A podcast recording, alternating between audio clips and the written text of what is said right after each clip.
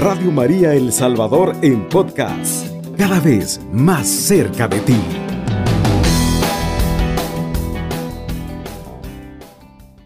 Bien, queridos hermanos, hemos tratado de contemplar este tema.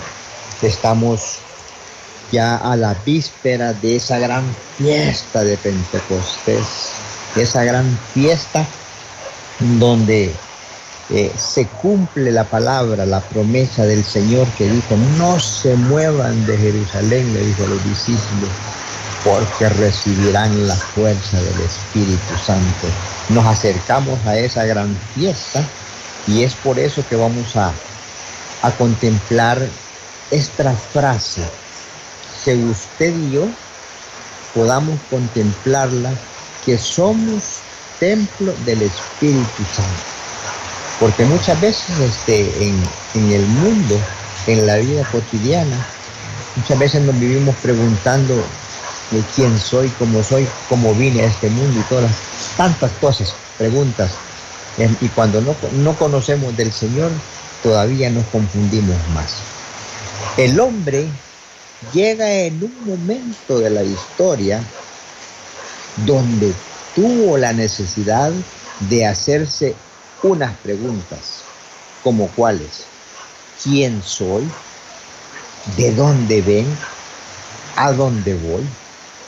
Y así fue que surgió la ciencia para darle una respuesta al hombre de su historia, de su presente y de su futuro.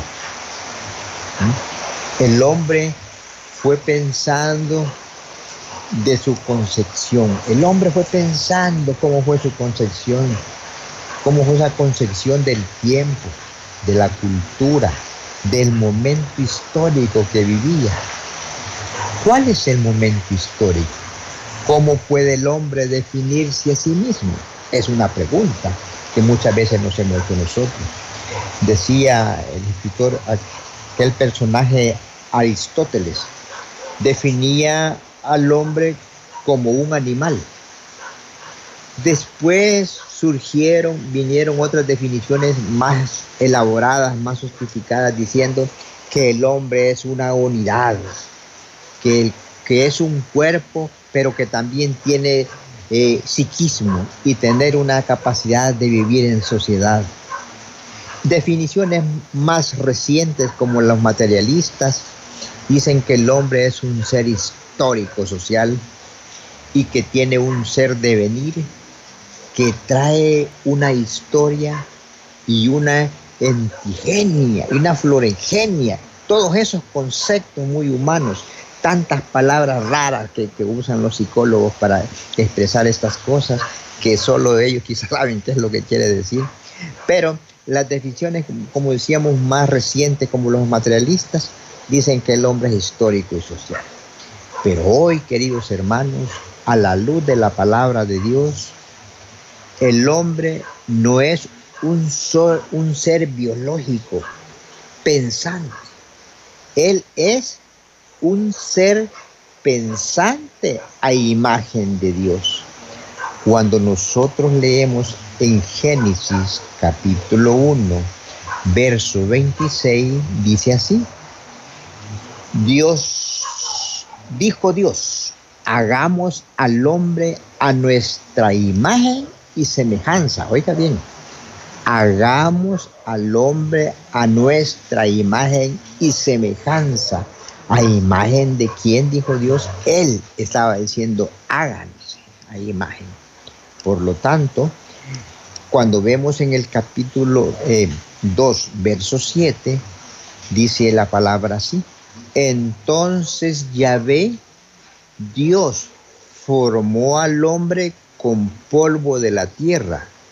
Luego sopló en sus narices un aliento de vida y existió el hombre con aliento y vida. Palabra de Dios. Queridos hermanos, aquí se cierra cualquier pregunta, cualquier situación, eh, cualquier palabra rara que le puede venir a, alguien para definir quién es el hombre. Aquí la palabra de Dios nos está diciendo bien claro. Dice que Yahvé, Dios formó al hombre con polvo de la tierra Dice que luego sopló en sus narices un aliento de vida y ya existió el hombre con aliento de vida. Por lo tanto, nos revela esta gran verdad. Ese soplo de vida es el Espíritu Santo que se convierte en el principio vital del hombre. Mejor respuesta no podemos encontrar en la palabra de Dios eh, a esas preguntas. ¿Quién soy? ¿De dónde vengo? ¿A dónde voy? ¿Mm? Pues Dios nos ha dado un libre albedrío. Nosotros vamos donde queremos. Nosotros hacemos lo que queremos. ¿Por qué? Porque el Señor nos ha creado. Y dice la palabra de Dios que dio un soplido. Y ese soplido, dice, es, fue la, la unción del Espíritu Santo y creó vida. Así es de que ya así, si quisiéramos terminar este tema, decir, esa es la definición. Entonces, el hombre no es un ser racional, ni mucho menos es un animal. El hombre es un ser espiritual en el espíritu de Dios. Esta es la diferencia cristiana y humana. El hombre, imagen de Dios. Usted que me escucha y yo que comparto con usted, somos, oiga bien, creados a imagen de Dios. ¿Qué queremos decir que el hombre es imagen de Dios? Que es un ser humano dotado de inteligencia, pensante, consciente en el tiempo y en el espacio. Tiene una capacidad de amar y hacer bien al prójimo. Por eso decía al principio, Dios nos ha dado un libre albedrío, que nosotros hagamos lo que querramos. Está entre nosotros si hacer el bien o hacer el mal. Pero Él nos ha creado a nosotros eh, una persona con grandes capacidades, nos ha, nos ha dado, nos ha dotado, oiga bien, de, de grandes capacidades para poder hacer cosas buenas. Y lo mejor que podemos hacer es, es que usted y yo vayamos siempre por un buen camino y tratando de saber que de acuerdo a lo que nosotros hagamos, la manera como tengamos la capacidad de amar y hacer el bien al prójimo es la mejor forma que nos vamos a identificar que somos nosotros hechos a imagen de Dios, porque Dios solo sabe hacer el bien. El hombre, decíamos, no es alguien, oiga bien, el hombre no es algo, sino alguien. Es una persona con capacidad de conocerse, de poseerse, de donarse, de entregarse y de entrar en una relación con Dios y con sus semejantes. Dios nos crea a nosotros, oiga bien, con la capacidad de tener una relación entre Él y con nuestros seres queridos, con, nuestro, con el prójimo, con el que está a nuestro lado. Él nos ha creado a nosotros con esa capacidad de amarnos, de hacer el bien, de entendernos, de ayudarnos, de acompañar, de apoyar al que necesita, ser el sostén de los demás. Todo eso nos ha regalado el Señor porque somos nosotros creados a su imagen y semejanza. Por eso decimos que el hombre no es algo, sino que es alguien. Dios, Jesús, no es algo, es alguien. ¿Quién es Jesús de Nazaret? El Rey de Reyes y el Señor de Señores. Por eso que decimos así. Cuando nosotros leemos en la primera carta de los Corintios, capítulo 3, 16. Fíjense bien que cuando nosotros leemos esa palabra, eh, 3.16, dice así, no saben que son templo de Dios y que el Espíritu de Dios habita en ustedes? Si alguno destruye el templo de Dios, Dios lo destruirá a él. El templo de Dios es sagrado y ese templo son ustedes. Palabra de Dios. Mire qué palabra más sabia. Mire qué palabras preciosas del apóstol Pablo. ¿Mm? Pablo lo hace a manera de pregunta. ¿No sabéis que sois santuario de Dios y que el Espíritu de Dios habita en vosotros? Sabemos que nuestro cuerpo son templo de Dios. ¿A qué concluimos que el hombre es morada y santuario y templo del Espíritu Santo? Y aquí viene la gran pregunta.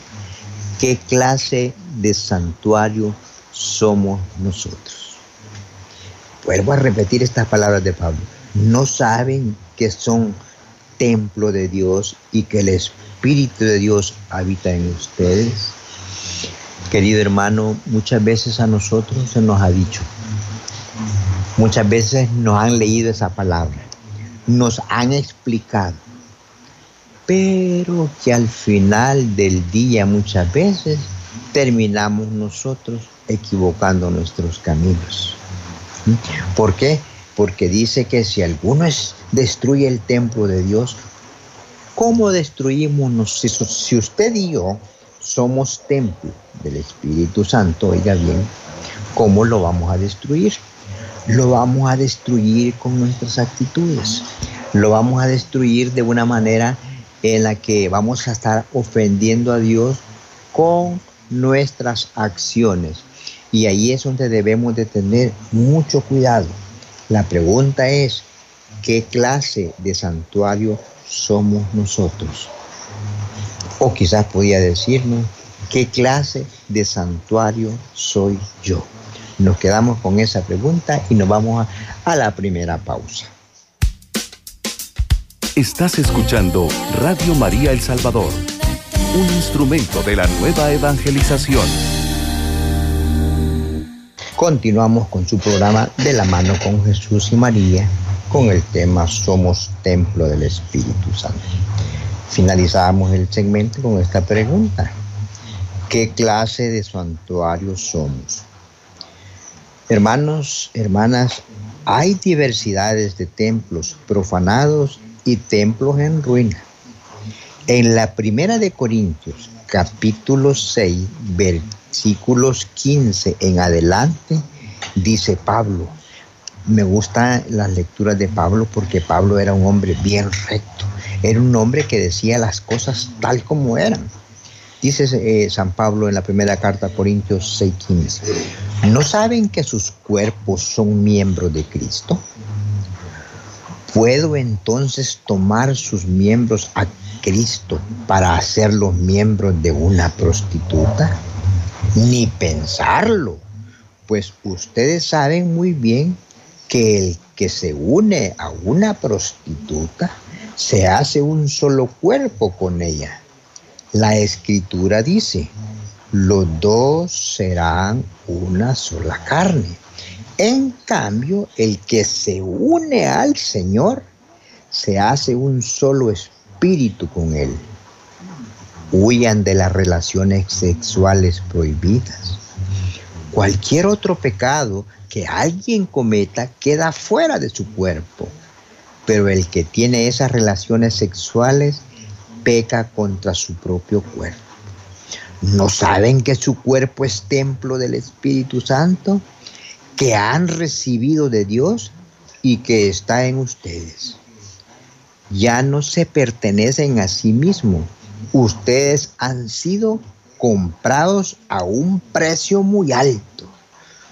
Procuren pues que sus cuerpos sirvan a la gloria de Dios. Palabra del Señor.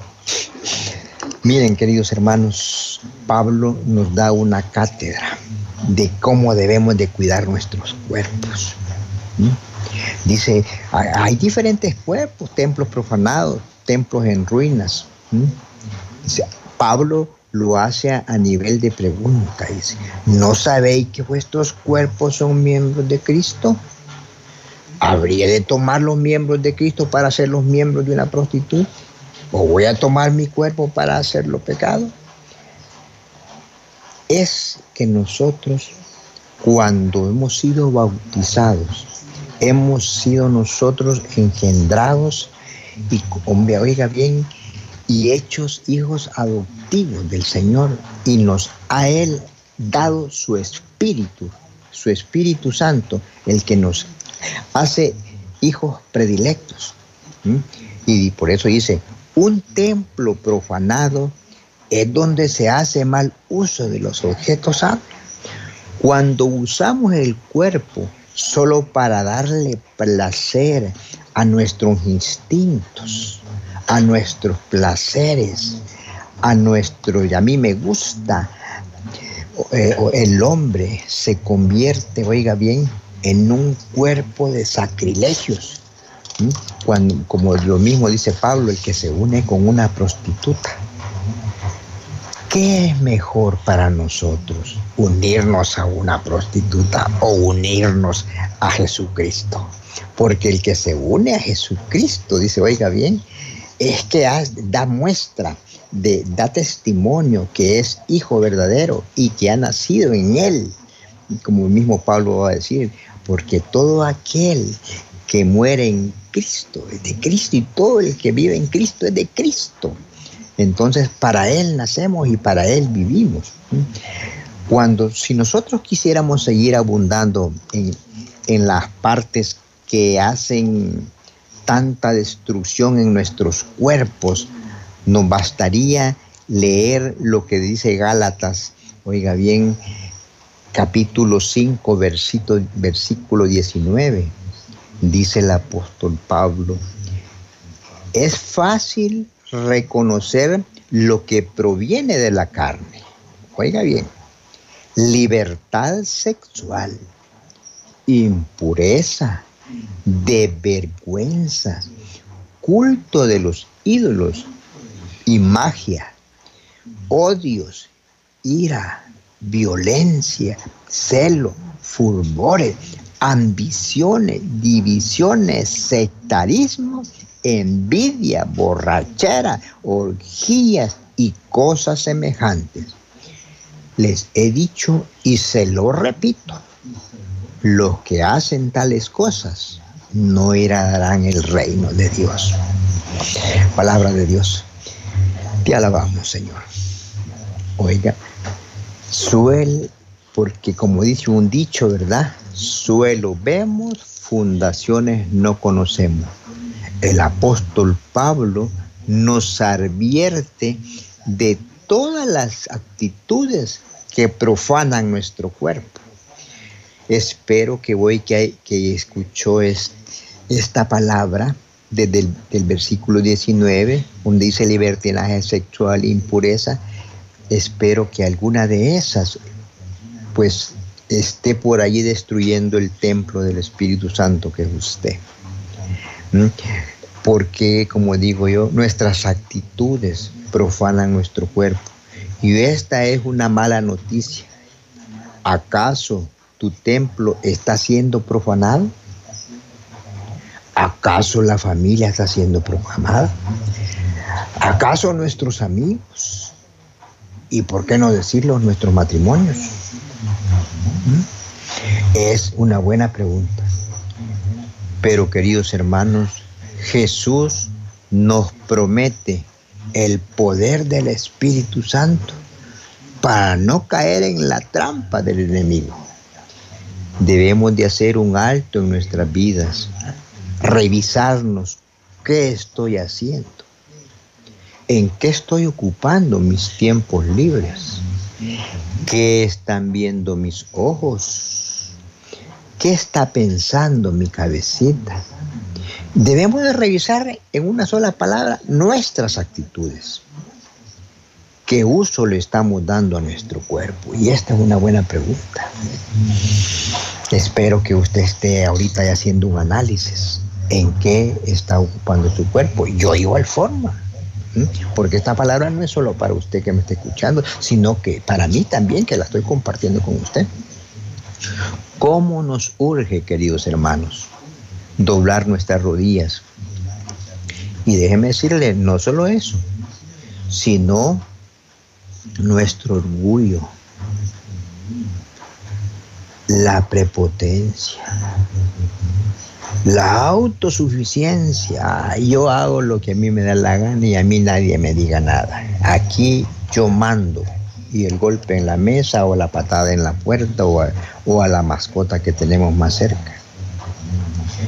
El falso esto diciendo yo soy bueno, yo no mato, yo no robo, yo no soy adúltero, yo no fumo, no tomo, yo no he abortado, yo no soy chismoso, yo no soy, yo no soy goloso. Bueno, cualquier otra parte que pueda mencionar usted en este momento puede ser algo que está destruyendo el templo. El hombre tiene desordenada su vida, entregada al trabajo, al segundo y al tercer frente. El primero sin municiones, con pistolitas de agua, arrastrando los pies. Y solo con la ayuda del Espíritu Santo podemos cambiar los cuerpos profanados a cuerpos consagrados para darle la gloria a Dios. Solo lo vamos a lograr nosotros haciendo un alto en nuestras vidas. ¿Qué andamos haciendo? ¿Qué estamos haciendo? ¿Qué estamos pensando? ¿Y qué andamos viendo? Por eso decimos, nosotros los hombres, nosotros los seres humanos, tenemos nuestras vidas desordenadas. ¿Mm? Yo no quiero decir que, que, el trabajo es malo. El problema es que muchas veces nosotros decimos, voy a ir a trabajar me voy a quedar haciendo dos horas extras y posiblemente me vaya al segundo y al tercer frente. Quiero decirle que en la primera carta de los Corintios, San Pablo nos recomienda que debemos de darle la gloria a Dios y que le demos mantenimiento al cuerpo para no profamarlo. No como decía San Pascual Bailón, que miren qué panzón soy, o como decía San Francisco de Asís, yo no era así. ¿Cuántos de nosotros nos queremos justificar? Ah, una mentirita piadosa, un chiste así. ¿Cuántos de nosotros perdemos el tiempo escuchando chistes rojos? Y a eso agréguele que hay escuchando chistes de sacerdotes, de monjas. Y nosotros, ah, con la cherada, ¿para qué? Porque me da pena a veces quizás que me digan que soy de iglesia y me, uno a ellos, no se da cuenta que está destruyendo. Y no hay cosa más, más fea que nosotros nos pongamos a celebrar los chistes hasta de santos, que, que santos que hicieron tantos méritos. ¿Cómo es posible que nosotros vamos a ponernos a reír que nos cuenten un chiste de Monseñor Romero? ¿Cómo? Si fue un hombre que entregó la vida por los pobres. Esa, él decía, yo soy la, la voz del que no tiene voz, del voz sin voz, decía Monseñor Romero. Y cuántos eh, muchas veces nos ponemos a blasfemar, a escuchar chistes de Monseñor Romero y nos morimos de risa. Pero Jesús nos promete ese espíritu y solo con ese Espíritu Santo. Y por eso yo los animo y yo los invito que hoy en esta fiesta de Pentecostés usted no se pierda. Usted vaya a su parroquia, usted vaya a su movimiento, vaya a su comunidad, prepare su corazón, porque su cuerpo y el mío son templo del Espíritu Santo, porque somos creados a imagen y semejanza de Dios. Por eh, solo ese Espíritu Santo nos va a ayudar a superar. Y esa es la ventaja cuando nosotros creemos en ese Espíritu de Dios, que es ese Espíritu Santo, que es el motor de nuestra vida.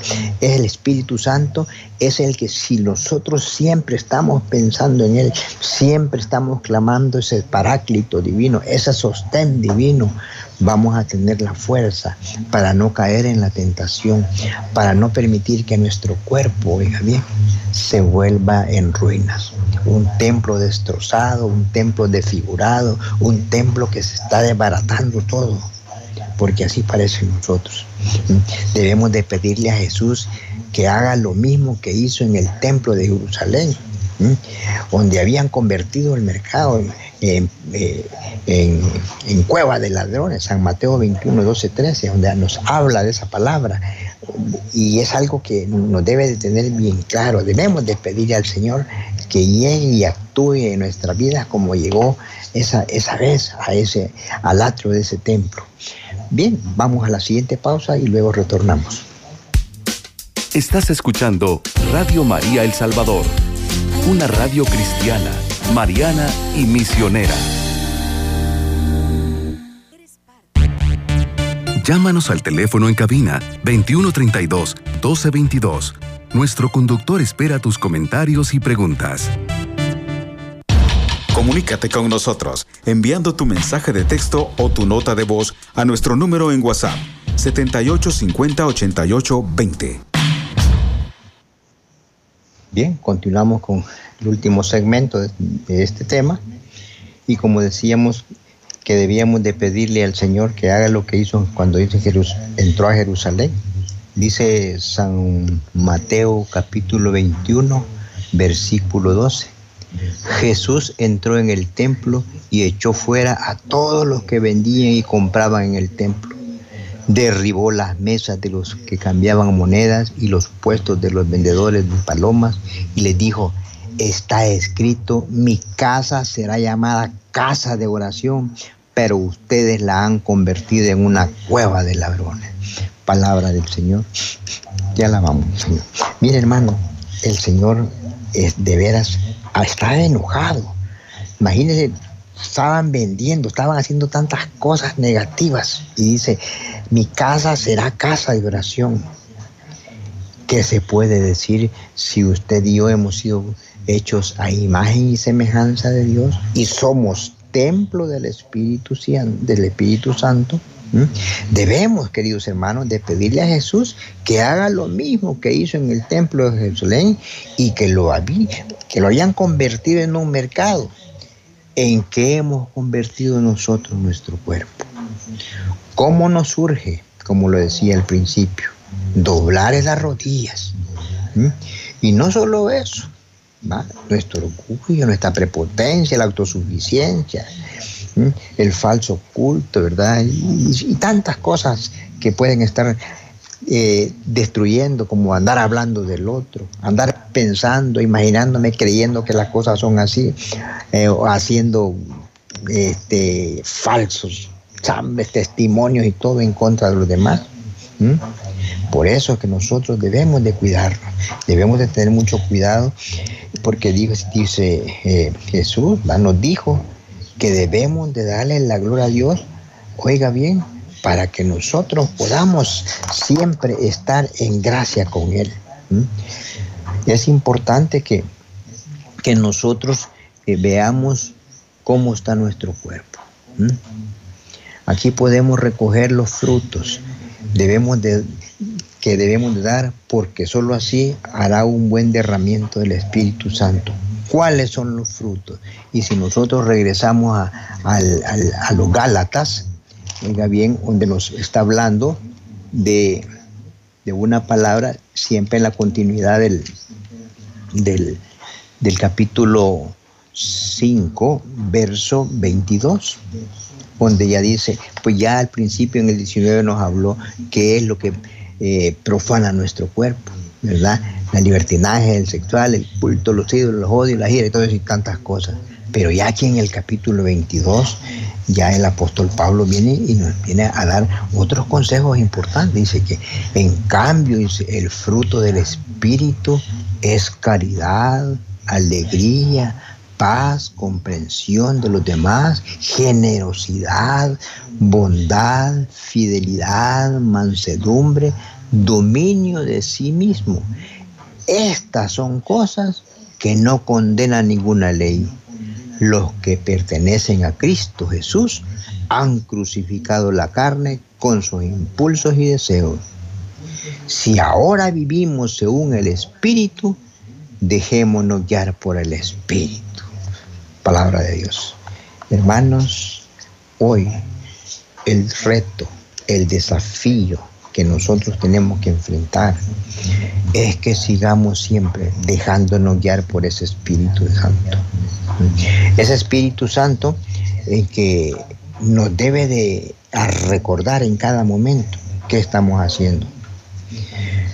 Si, si nosotros no tenemos esta clase de espíritu en nuestro cuerpo, debemos de preocuparnos porque se nos debe de olvidar, oiga bien, de que somos nosotros imagen de Dios. Para nada debemos de asumir demencia, que se nos olvide que somos imagen de Dios y que somos templo del Espíritu Santo. Cada quien juzgue qué clase de templo es su cuerpo.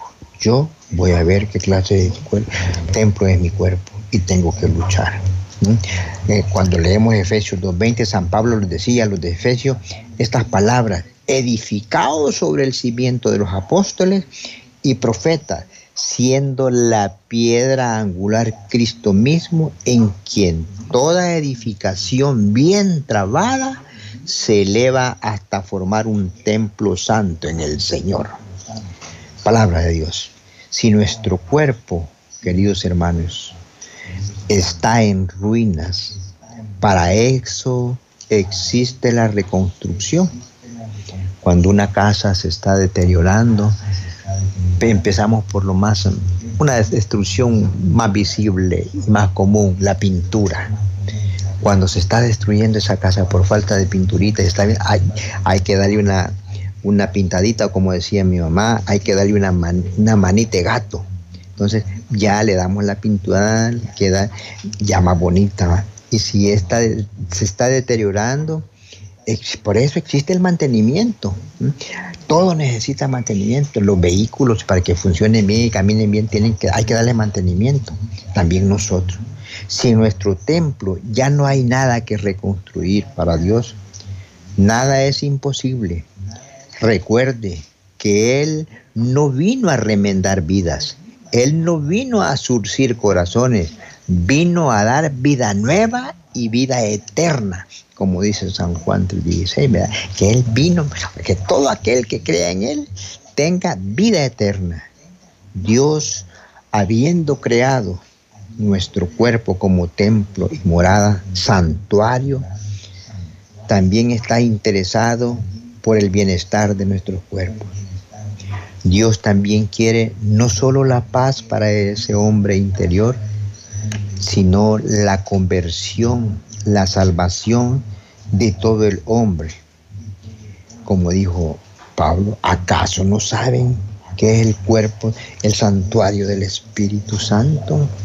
Queridos hermanos, es bueno que vayamos tratando de remendar, de reconstruir, de darle mantenimiento. Y uno de los mantenimientos para poder nosotros, oiga bien, llegar a esa gran fiesta de Pentecostés es que debemos de ir al confesionario. Una parte que podemos nosotros utilizar, el sacramento de la reconciliación, para que podamos celebrar esa gran fiesta de Pentecostés porque como dice eh, en el libro del Génesis, que en el principio el Espíritu de Dios revoloteaba sobre las aguas, así dice la palabra de Dios. En el principio el Espíritu de Dios revoloteaba por aquellas aguas cristalinas y todo, ahí revoloteaba. Pero si ustedes recuerdan el gran diluvio, cuando todo era destrucción y todo, Dicen que tiraron un ave y el ave no haya donde pararse porque todo eso era un caos. El Espíritu Santo no va a morar en un templo que está devoronando. El Espíritu Santo no va a morar en aquellos templos que se están cayendo. Y mejor dicho, el Espíritu Santo no va a morar en nuestros cuerpos si nuestros cuerpos están siendo oiga bien, elementos de destrucción por nuestras acciones. ¿Mm? ¿Cuántas cosas estarán destruyendo nuestros corazones, nuestros pensamientos? Que el Señor nos dé la fuerza. Y voy a terminar leyendo la segunda de Corintios, oiga bien, esta palabra que a mí sí que me, ha llamado la atención, segunda de Corintios, capítulo 6 versículo 16 en adelante. Dice la palabra de Dios así. ¿Qué tiene que ver el templo de Dios con los ídolos? Nosotros somos el templo de Dios vivo. Dios lo dijo, habitaré y viviré en medio de ellos. Yo seré su Dios y ellos serán mi pueblo. Por eso, salgan de en medio de ellos y apártense, dice el Señor. No toquen nada impuro y yo los miraré con agrado. Yo seré un padre para ustedes y ustedes serán mis hijos e hijas, dice el Señor, dueño del universo. Palabra de Dios, te alabamos, Señor. Hermanos, dice el Señor que nosotros debemos dejar nuestro cuerpo limpio, porque es templo de Él y no debemos de estarlo profumando con nuestras actitudes. Amado Dios, gracias por la palabra que nos has regalado en esta noche. Gracias porque he podido hacer un análisis qué tipo de cuerpo tengo. ¿Será que mi templo está en ruinas, está deteriorado por mis acciones? Quiero pedirte en esta noche, por cada hermano, ahí donde se encuentre en este momento, que le regales un espíritu de humildad y de sencillez para que pueda hacer un alto en su vida, para que podamos hacer un alto en nuestras vidas y poder corregir nuestras actitudes, nuestros pensamientos, nuestras acciones. Regálanos, Señor, tu amor, tu misericordia. Necesitamos, Señor, que nunca nos abandones. Tómanos de la mano, Señor. Danos la facilidad, la humildad, la delicadeza de creer en, tu espíritu que siempre nos acompañe y que no nos haga caer para profanar nuestros cuerpos. Gracias por ser templo de tu Espíritu Santo. Gracias Señor por verme así, como hijo predilecto tuyo que soy. Gracias Señor.